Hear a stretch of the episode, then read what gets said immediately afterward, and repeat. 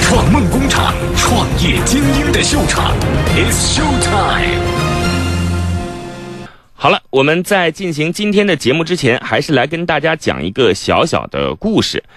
我想问一下，大家是否知道啊？现在如果说家里边挑出一个明星来，让下到三岁的孩子，上到六十岁的奶奶都能知道的明星，您知道是谁吗？可能你如果没有孩子的话，就没有办法说出来。如果你是一个八零后的父母，你们家中有孩子，如果要报得出来，小朋友、家长，甚至在更长一辈都知道的明星是谁呢？告诉你，他的名字叫做巧虎。哎，这是一个小老虎。我们可以在平时吃饭的饭局上看到这样的一个现象，就是孩子们吵吵闹闹。这个时候，家长非常头疼，只要拿出一个法宝来就可以了，拿出自己的手机或者是 iPad 往桌上一放，光一放还不够，然后播出那只小老虎。嗨，大家好，我是巧虎，我今年三岁了。然后你就看到那个当中非常非常幼稚的内容，孩子就像着了魔一样，就可以定在那儿。我曾经就有过这样的一个回忆，有一次我们吃饭的时候，现场五个孩子，然后当时已经是闹得不可开交了。家长们拿出了巧虎放到桌面上之后，五个孩子同时就好像被定住了，而且呢，不是看一个巧虎，每个人今天他看到这一集，那个孩子看到下一集啊，大家完全就不需要再沟通了，就直接和巧虎对话就可以了。我记得我们小时候也有非常多的动画片啊，而且我们一直认为，像我们这个年纪的人，小时候动画片是中国动画的鼎盛时期啊。为什么我们好像没有过这样的经历呢？那个时候，不管是皮皮鲁和鲁西西，或者是黑猫警长等等，也不会让我们感觉到好像定住了的感觉。那么，巧虎到底有怎样的魅力呢？乐创梦工厂，创业精英的秀场，It's Show Time。据说巧虎他来做内容设计的时候，并不是说是我们像有一些动画片先想出一个剧本，然后我们再根据这个剧本来进行动画设计。它是根据孩子在每个阶段应该接受怎样的感知，根据人类最基本的需求来设定动画片的内容的。比如说，我给大家举个例子哦，巧虎在这个数字的识别当中，就会有一些小的片段。关于巧虎来进行买卖东西的这样的一些小桥段啊，在这个过程当中，他会把数字，比如说拿两块钱，哎，他不会根据这个现场的，呃，真实状况来进行绘画，他会拿一个特别特别大的二，特别特别大的五，然后放在这个动画片当中，然后让孩子对于这个数字二和五进行一个非常直观的了解。当然了，我们已经不是那个年纪的孩子了，我们没法了解到为什么孩子会如此喜欢，这是。相对研究儿童专家应该去了解的问题，其实今天我们想探讨的并不是巧虎的内容做的有多好，而是想聊聊巧虎为什么能够在中国获得如此成功的市场。乐创梦工厂，创业精英的秀场，It's Show Time。虽然巧虎是一个非常优秀的内容，但大家知道，在网络时代，它其实啊。这个酒香也怕巷子深，我们实在有太多的信息，每天都充斥在自己的耳边。巧虎是怎么做到能够在中国市场上从零到一，甚至从零到十的呢？你要知道，它是一家日本的公司研发的产品，先到中国台湾，再到了中国大陆。我们有很多种方式，比如说线下举办各种活动，在商场里边来举行这个亲子活动体验，然后来举办音乐剧等等。但是巧虎有一个方式，可能您完全没有想到。它采用了电话营销的方式，巧虎用了很大的精力来进行电话营销，这可能是我们现在很多创业者连碰都不想去碰的事情了。第一个，觉得效率实在是太低；第二个呢，觉得这样甚至有可能会给自己的企业带来负面影响。我们每天接到的电话营销实在是太多了，但是巧虎不但在电话营销当中获得了成功，而且还是在。打开中国市场尖兵第一战中非常重要的一个绝技，那么巧虎到底是怎么做到的呢？巧虎啊，他通过在线上的预约方式获得了大量的电话号码，在线下活动的方式获得了大量的电话号码，通过亲子机构的方式获得了电话号码。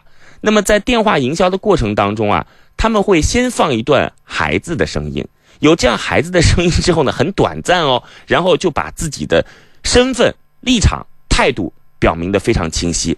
本来就是有孩子的家长嘛，他。他们觉得自己生命当中现在最重要的一部分就是这个孩子了。既然跟孩子有关，而且态度如此的和善，听起来是如此的悦耳，再多听一些，那又如何呢？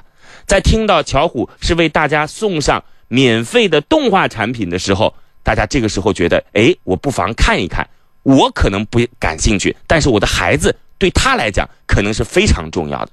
就是通过这样的一个电话营销的方式，巧虎一举打开了中国市场。乐创梦工厂，创业精英的秀场，It's Show Time。今天说这个话题啊，其实非常简单，就是跟大家一直在想聊一个话题。这个大家都在说，怎么样通过。一些方式来获得用户，有些方式是不是已经过时了？其实不管在怎么样的时代，没有过时的方法，只有是否将这样的方法思考到了极致，是否站在用户的角度去思考。你看，电话营销这样的方式，其实都已经是土的不能再土、老的不能再老的方式了。但是在这样一个时代，居然就撬动了家长的心。好嘞，我们今天讲这个故事，除了想跟大家聊这样一点浅显的话题之外，还是想跟大家。迎接出今天的创业者，他今天做的也是玩具，也是玩具背后的在线教育。有请出我们今天的创业者，他到底是谁呢？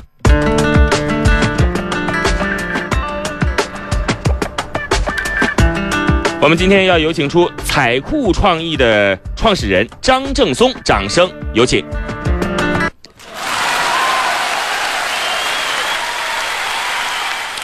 张正松，你好。哎，你好，雷哥。你知道巧虎吗？啊，别，应该说很知道，应该好好了呃了解和研究过。啊，你知道巧虎的营销方式吗？呃，非常了解。啊，你知道他有电话营销的方式吗？对他们主要就靠这个，因为我们公司还有身边的朋友很多也都是巧巧虎的忠实用户。那你怎么看待他用电话营销这种这么老土的方式呢？呃，我觉得也不应该叫老土，应该。其实这是叫最直接的，嗯，可能有有的部分用户会反感，但是呢，有的部分部分用户他会觉得这很简单直接。这个我们特别要提到啊，嗯，哪怕是一种营销方式当中用了不同的手段，可能达到的效果就会截然不同。嗯，对对对。呃，好嘞，我们今天看看和你对接的投资人是谁啊？今天张正松彩酷创意做的也跟玩具有关，所以巧虎在某种程度来讲是他的竞争对手了啊。我们来看今天和他对接的投资人他是谁呢？我们马上有请出六创梦工厂的首席导师，来自于浙商创投的李先文，掌声有请。先文你好。崔磊好，大家好。先文知道巧虎吗？当然知道了。你是从什么样的渠道知道的？正好我自己的小孩也在用。就如我刚才所说，巧虎就像一个魔咒般，深深的吸引着孩子，是吗？对，现在的小孩子，我觉得真的是给他一个巧虎看就不哭不闹了。嗯，这个我们其实真的要花一点时间，好好的看一下。我们一直在讲说，我们要站在用户的角度去考虑。那么巧虎到底是如何做到的呢？这样很多人说。要进军和巧虎有关的行业，我觉得大部分的人成功不了。原因是什么？就是其实你还没有站到用户的角度去考虑。很多创业者，我不是说您啊，张正松，很多创业者 其实看的是这个，比如说，嗯，万亿级的市场，嗯，就是他最终想到的是，哎，孩子这儿好赚钱，嗯，他并不是说孩子到底需要什么，嗯，那可能日本人做的内容就是从最深处去了解孩子们的需求。到底是什么？他了解他真正的用户孩子。好嘞，我们今天马上要了解出张正松带来的项目彩库创意是什么的。之前，我们先来问问看，张正松作为一个创业者有怎样的过人之处？来，我听听看。呃，我觉得过人之处谈不上，但是觉感觉自己是一个特能折腾的人。怎么叫特能折腾呢？比如说，像我十八岁的时候。是，嗯，拿着学费，应该说私自拿着学费，在开学那天，背着一把吉他，拎着一个包，就是自己开始就闯社会。大概在到现在十余年了，应该中国大部分城市都去过。你拎着一把吉他，背着一个包，是去该做什么呢？呃，卖唱吗？呃，不，卖唱还应该还没到那个水平，应该说是感觉就是自己要去创业，闯社会。那你到哪些地方去做过什么呢？呃，第一站是到浙江，就是咱们浙江，因为我是重庆人。然后坐了四十多个小时的绿皮火车，到浙江嘉兴，然后后来这个又通过一系列学习，到过上海、江苏、广州，最后应该在北京待了很长时间，开那始北漂。您做过都什么行业呢？其实蛮多的，然后也跟过名师学过音乐，做过 DJ，当然跟磊哥这种 DJ 稍微有点不一样啊。磊哥这种是很高大上的电台 DJ，没有高大上的 场合不同，来我们做了 club club DJ，然后做过那个演唱会的策划，比如说像我们做过摇滚音乐会嘛，比如说像什么好，来继续还有什么？嗯，还有那个就是餐饮管理人，就是职业经理人。然后到大概六年前开始做益智玩具的制造业，一直到现在。有非常丰富的经历，嗯，对，算是还比较丰富。但是有很丰富的经历，也就意味着并没有过人的学历。呃，学历我觉得跟目前现在确实没有什么一本或者北大清华这一些，但是我觉得社会学历啊你不是十八岁就已经出去闯荡江湖了吗？哎、对对对对，我说没有这种咱们的应试教育体制内的这种学历，但是社会经历还是蛮丰富的。你刚才说北大和清华，你说我没有北大和清华的学历，但我仅仅是个浙大而已，这个就是没有上过大学是吗？啊，没有，啊，好，我是非常不认同的啊。我可以在这如此清晰的告诉大家啊，在这样的一个时代，如果说还如此不重视知识的话，不仅是你个人没有出路，我们整个民族都没有出路了。这已经不再是过去那个时候。我们既然说到这儿，就花一点时间吧，先文就是说说看，为什么曾经就是就是有很多学习差的人反倒能够当成功的企业家，好不好？好对吧？我们就花一点点时间，因为我我我我自己讲好了啊，，OK，其实很简单了，因为改革开放初期，尤其到九十年代的时候，大部分中国的精英人群啊，那个时候因为观念的限制，都去做了什么样的体制内去工作了。就是有很多人都参加公务员，然后最精英的人群被招到了体制内。那你想想看，最精英的人被招到体制内，那剩下的人都是学历相对较差的人，就参加了这个我们自由经济当中的去搏击嘛，对吧？所以说参与的人本身就不是最精英的人，你说老板最后是他们，这没什么奇怪的。第二点，刚好被他们碰到了中国最容易赚钱的时候嘛，对不对？只要稍微有一点胆子，而且我们之前很多这个传统行业其实是有原罪论的。刚开始的时候，其实这个并不是什么光彩的赚钱方法，当然后来把自己洗白了，这是有很多很多先例的，对吧？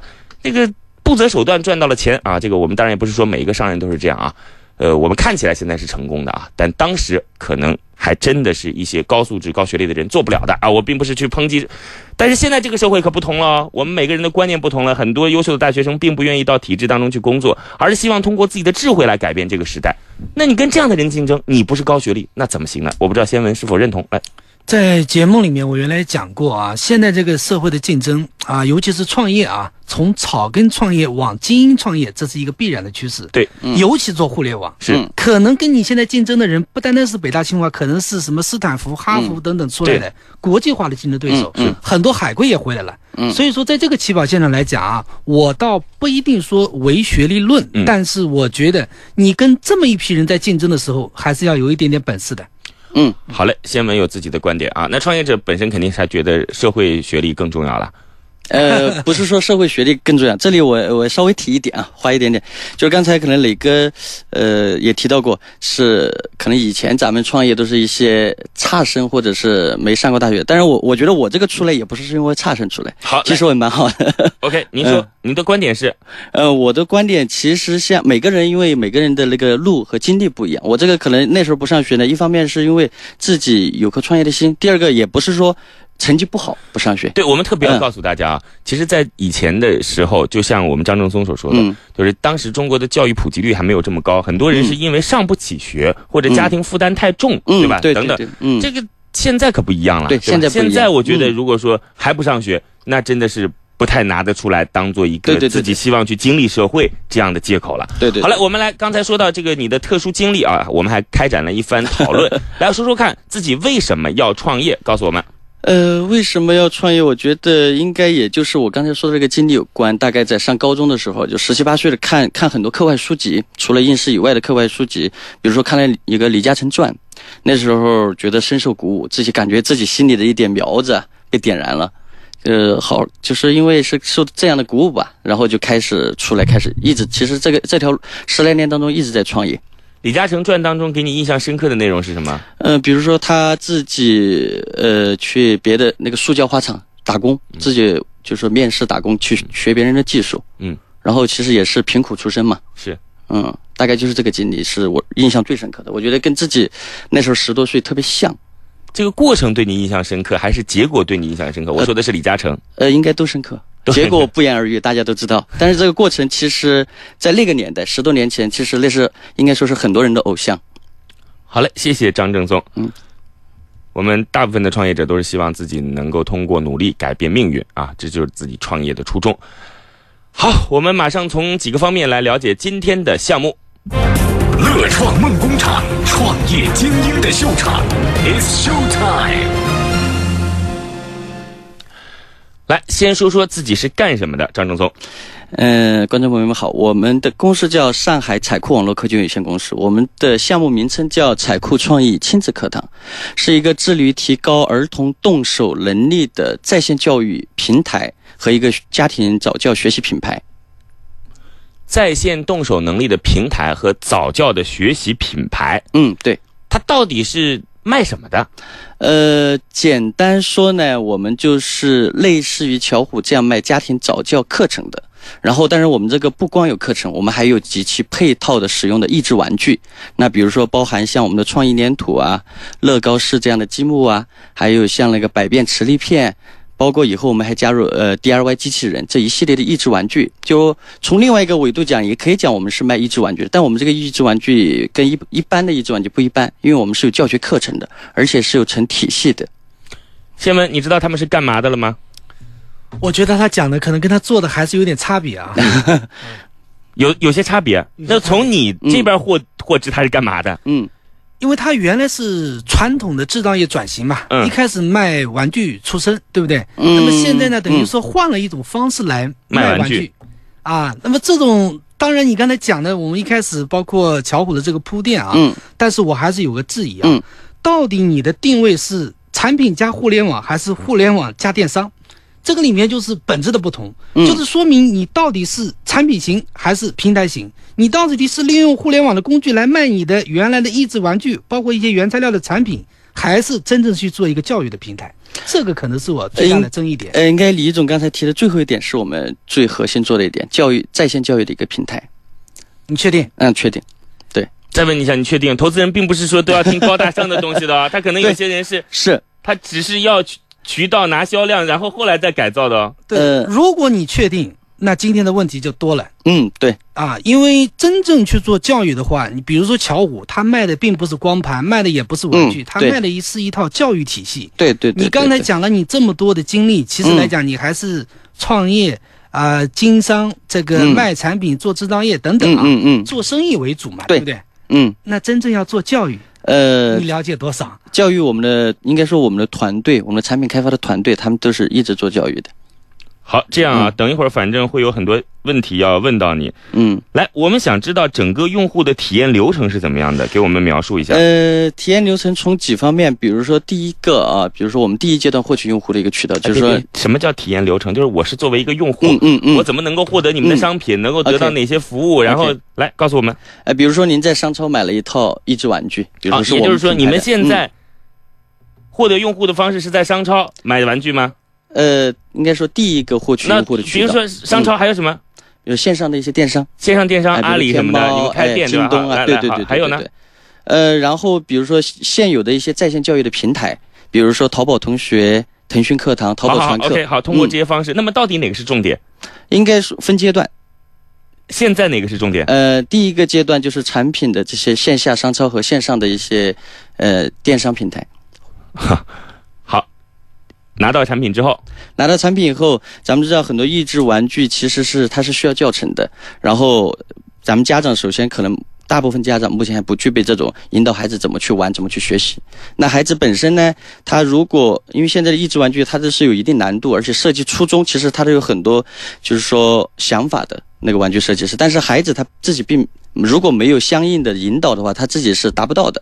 说他有这个用户的用户他有这个需求，来，我们知道，然后嗯你们会为我们提供什么服务？然后您这个时候消费者只要拿出手机，我们里面有一张学习卡，学习卡上面有个二维码。第一，拿出手机在上面一扫，然后这个时候它就会提示登录我们相应的网站。您可以通过手机、iPad 或者是电脑或者未来的智能电视每。套玩具都有个账号呗，对不对？哎，对，应该说每个对可以这么购买了之后，通过这个账号才能够进去。嗯，对，然后里边就会有一些关于这个玩具的教程。哎，对对对对。然后接下来，接下来，比如说那个相应的教程，比如说咱们通过 iPad 看，对吧？iPad 看上面，刚才手机咱们通过手机扫了一下产品上面的二维码，这时候您再用手机扫一下 iPad 上面的二维码，您就可以看这套产品配套相应的课程。啊，看完之后呢？看完之后，这个过程当中觉得好，再买下一套。嗯，对，这个是这是最简单的。第二个，我们通过这种是获取用户，这种。很传统的方式获取用户，获取了以后，我们的市场部通过刚才，比如说像咱们刚才巧虎的类似这种方式，通过电话，或者是通过一些折扣优惠，把用户转化成我们的年付费用户，这是第一个。第二个，我们还有针对一些更高要求的用户，我们有个直播课堂。啊，就是你们有单卖自己产品的，嗯，然后有付年付费的，对对，你给我一个年费，哎，对，然后我会定期给你寄一些玩具过来，哎，对，我们是按季度的，目前。好了，我想问一下啊，等会儿是先问主问的时间。嗯，现在目前都已经实现了你刚才说的这些经营方式了吗？啊，全部实现。你们现在在哪些地方可以来进行售卖的？呃，售卖，因为我们一直，我跟我们的合伙人一直做将近近十年的益智玩具的这个制造销售，所以说现在目前有一百来家的经销商，比如说像那个天猫、京东，嗯，当然现在没有大面积去现在线上的那个展示平台。在线沟通平台也已经 OK 了吗？OK 了，对，一点零版本已经完成。好了，我们正在收听的是乐创梦工厂。如果说你也是一位创业者的话，你也希望将自己的梦想带到这个舞台的话，欢迎您来。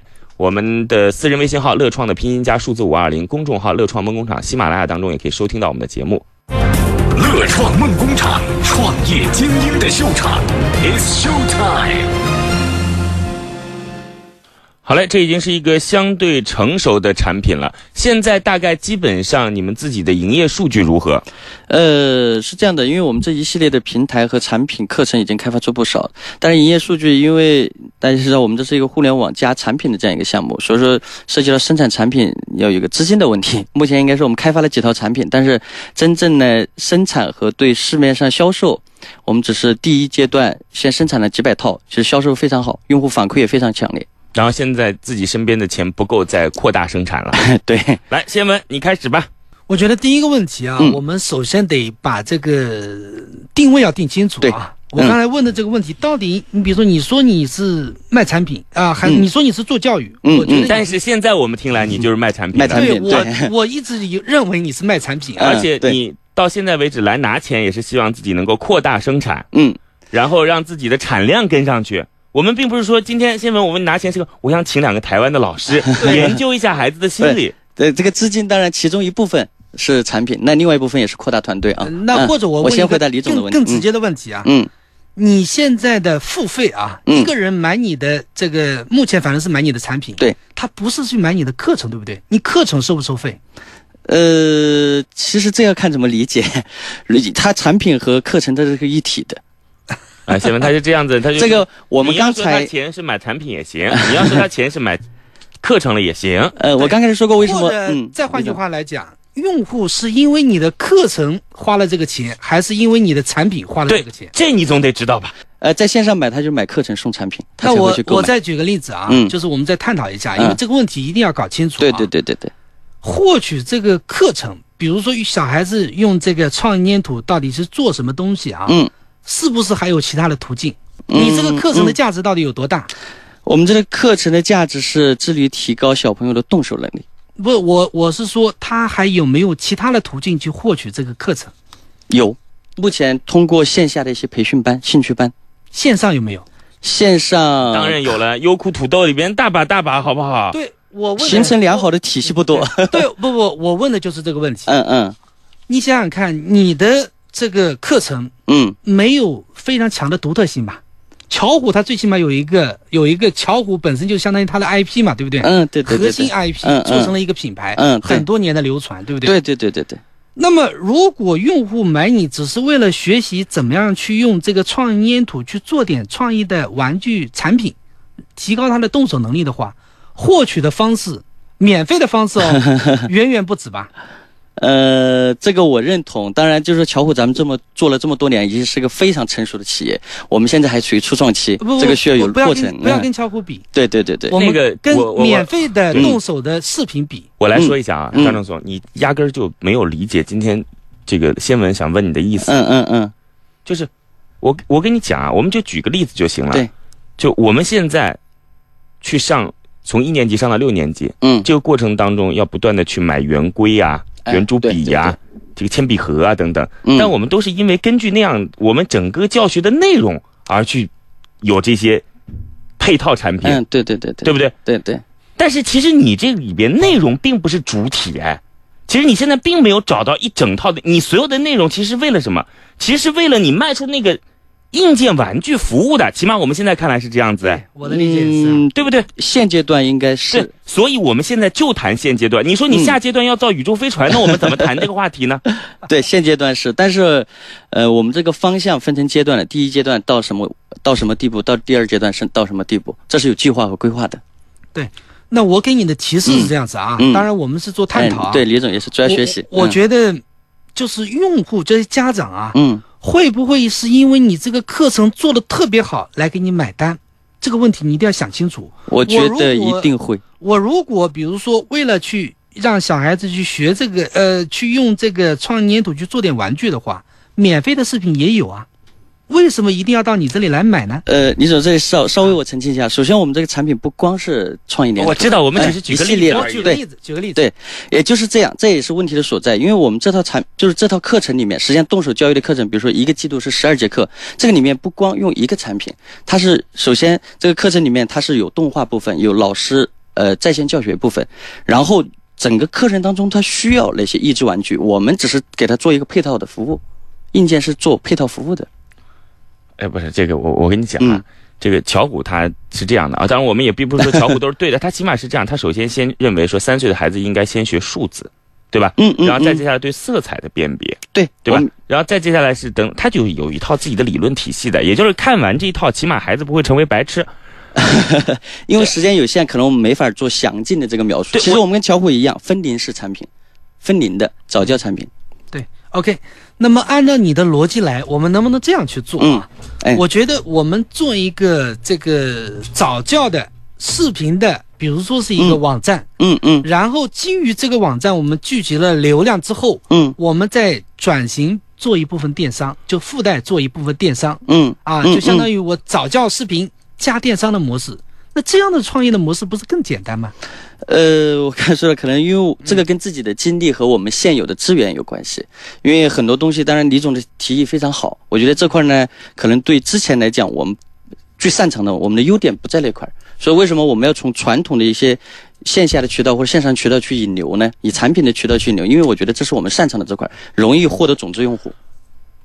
我这个我觉得张正松啊，嗯我我其实说实话，我觉得嗯这个跟你沟通起来是还是 稍微有一点累啊。嗯嗯那个先文其实就是想知道一个，刚开始我们为什么纠结了这么长时间，其实就从那个问题开始嘛。他认为你的用户到底是买你的产品，还是买你线上的内容，对吧？嗯嗯我们就一直纠结了十十几分钟的时间 在这上面。其实你就认为现在你说用户是因为我们产品做的还不错，嗯嗯，对吧对对对对对对。然后以后可能会因为我们内容做的不错，我们先让自己火起来。哎，对，您说的对，这这就非常简单的一个问题嘛。对对对对对对对。来先文，您您继续。嗯那么我觉得你现在的这个盈利的模式啊，就嗯比如说你现在这个定价，比如说包括九十九块钱的这个产品啊，嗯，你的目前的，比这个这个，我不知道这个定价的构成是怎么构成的。嗯，目前课程定的可能成本主要是三块儿，第一个就是那个课程开发它本身是有个成本的，嗯对吧？第二个产品的配套产品的生产是有个成本，第三个就是运营成本。那个产品能占你这个定价的多少大概百分之三十。啊？那么这个产品啊，目前来讲跟同类的有啥区别吗？呃，您指的同类是指，比如，说你卖粘土，我也卖粘土，嗯，那么你的粘土跟我的粘土有什么区别吗？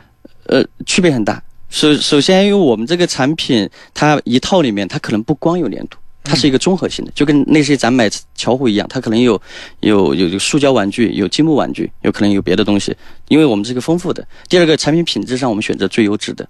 嗯。第三个，当然最大的区别就是我们因为是跟课程配套的。就是你能做，你的竞争对手是不是也能做这个事情嗯，我觉得至少我们能比别人领先半年到一年。啊？OK，好嘞，这个我们刚才关于这个产品的基本问题都已经问完了啊。反正我给您提个醒吧啊，嗯，呃，我觉得做内容对于孩子来讲，有一个核心 IP 是非常非常重要的。你没有核心 IP，你就告诉他那橡皮你怎么捏。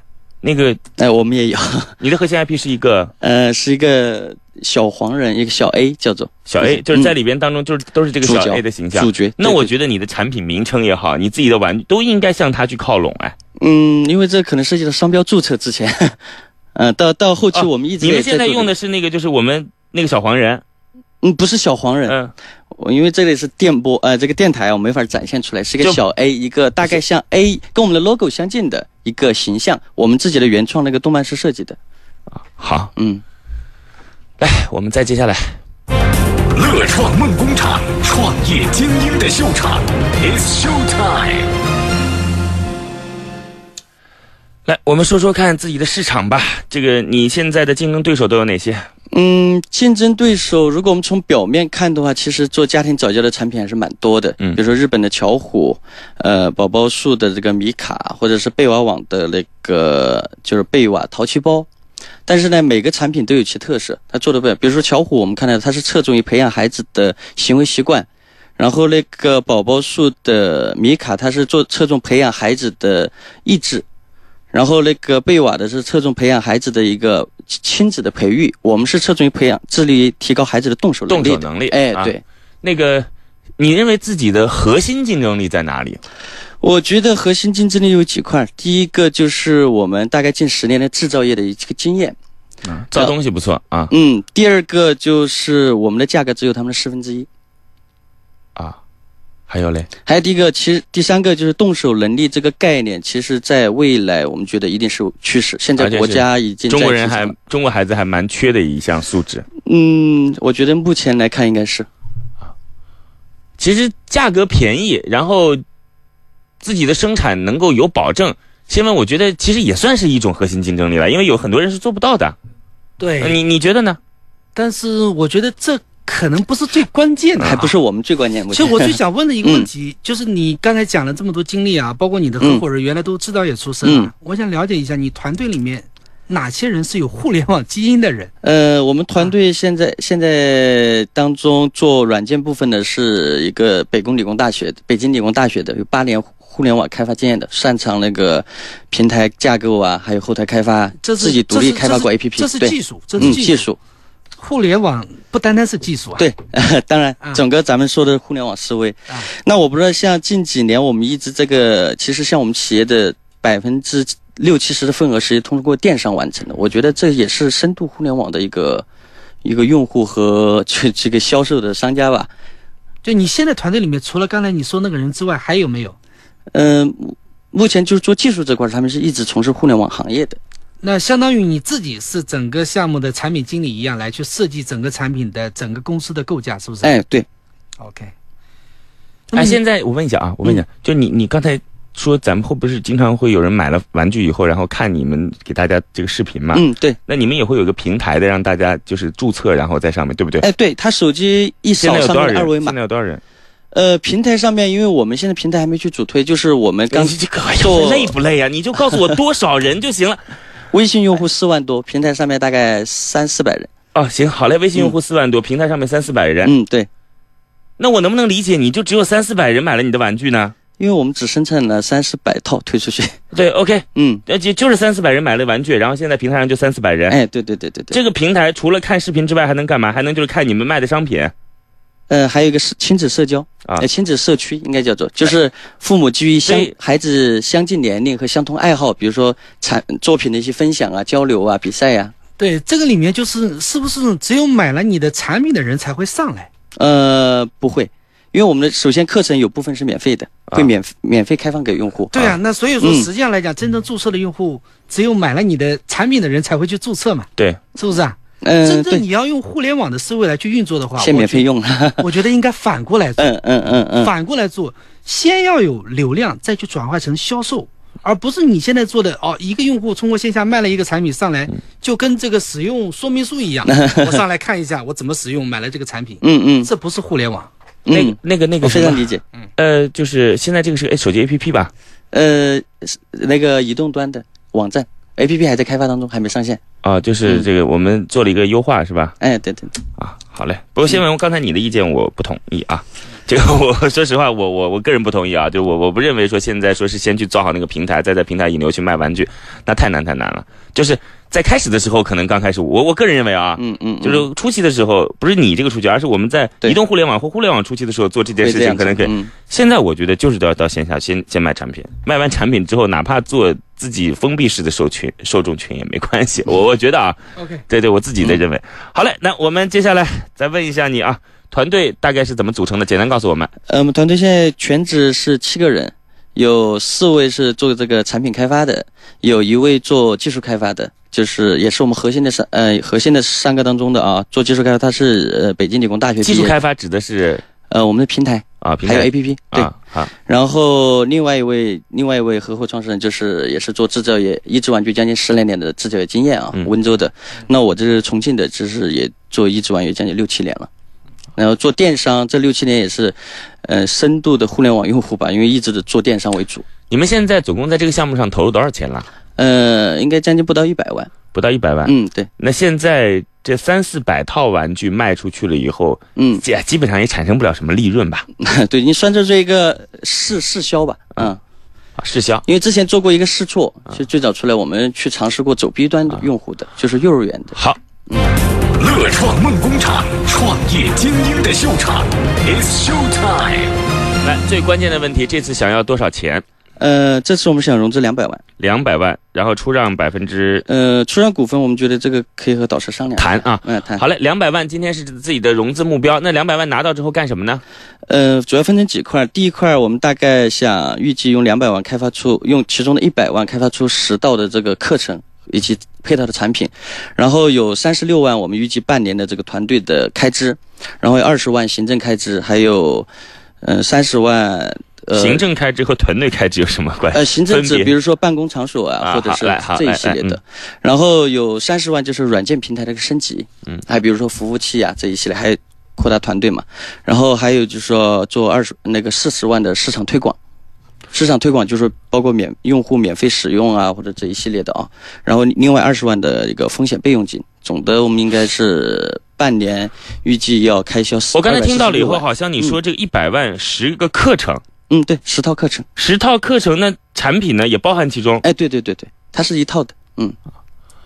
好嘞，这个新闻我们直接就可以要做最后的判断了啊，所以你要再准备一下，告诉我们今天对于张正松带来的彩库创意到底是一个最终的结果如何呢？乐创梦工厂，创业精英的秀场，It's show time。